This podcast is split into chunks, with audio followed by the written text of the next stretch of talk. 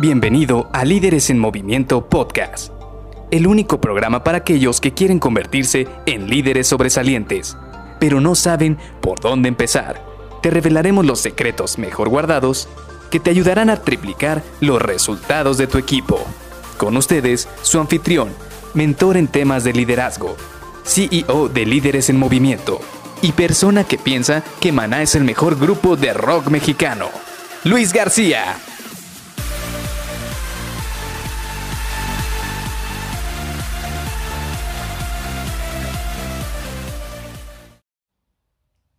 Tienes que aprender a decir no. Hola, ¿qué tal? Soy Luis García y te doy la bienvenida a Líderes en Movimiento Podcast. Hoy quisiera que platicáramos precisamente de este tema muy, muy, muy importante porque mucha gente no sabe decir que no. ¿Y qué es lo que pasa cuando tú no sabes decir que no?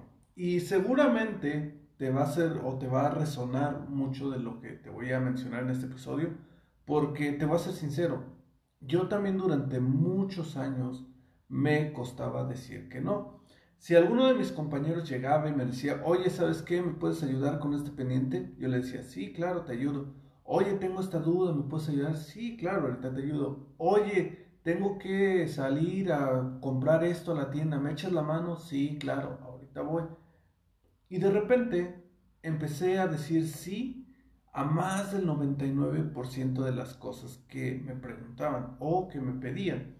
Y no quiero que me malentiendas, no quiero que pienses que decir sí está mal. Simple y sencillamente a lo que quiero llegar es que en la medida en la cual tú digas que sí a varias cosas, tú te estás privando o tú estás separando tiempo tuyo para hacer alguna actividad de alguien más, alguna actividad de alguien más o apoyar a alguien más. Y quiero que analices muy profundamente el impacto de esto. ¿Por qué?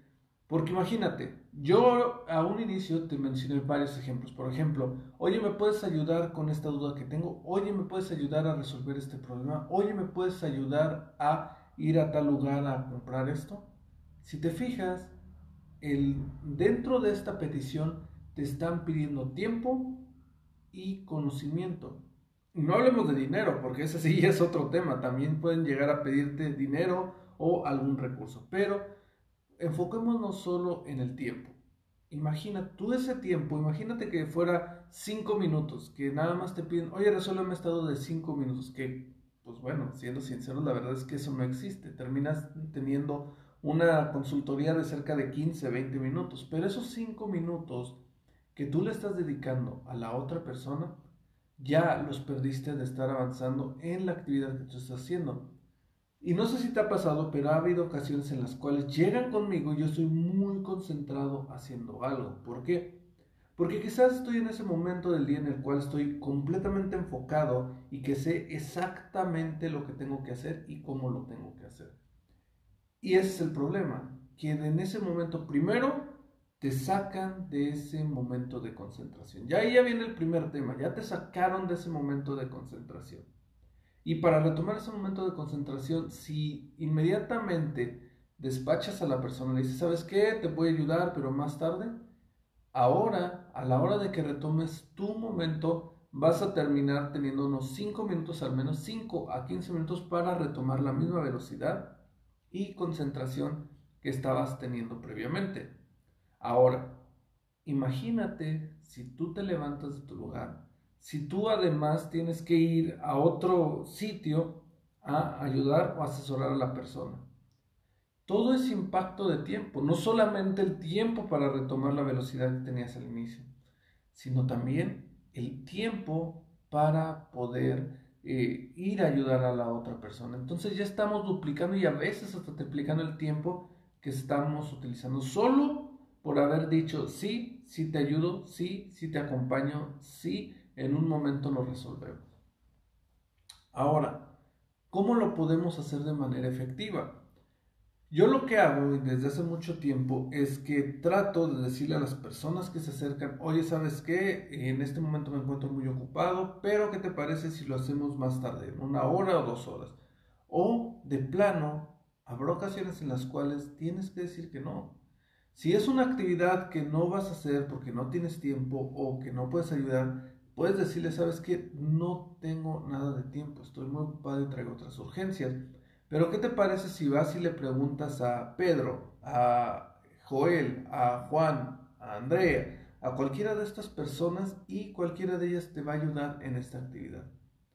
Si te fijas en la forma en la cual planteas el no, también va a haber una respuesta. Por ejemplo, yo no soy de las personas de no, ¿sabes qué? No, sino que trato de dar un plan B o una actividad B o alguien que soporte a la persona para resolver esa urgencia que tiene.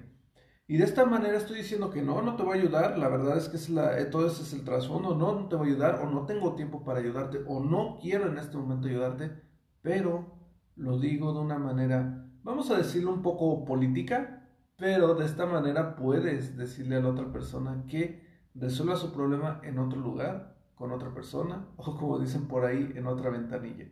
Así que sí es muy importante que digas que no, pero también aprende a saber cómo decir que no y observa muy cuidadosamente el impacto que tiene cada vez que dices que no. Por ahí dicen que por cada no, por cada sí, tienes que decir al menos cinco veces no. Es decir, si tú vas a decir en algún momento sí, después de eso a cinco actividades, cinco peticiones siguientes tienes que decir no. Y de esta manera tú te vas a liberar de esas cargas y vas a enfocarte más en tus pendientes y vas a poder sacar más allá tu tiempo y vas a poder planificarlo de mejor manera, sin ser una persona no política y sin que todos los demás alrededor piensen que eres una persona negativa. Así que te dejo esto para que lo pienses y lo apliques y nos vemos el día de mañana para otro episodio con más herramientas que te van a ayudar a triplicar los resultados de tu equipo. Bye bye.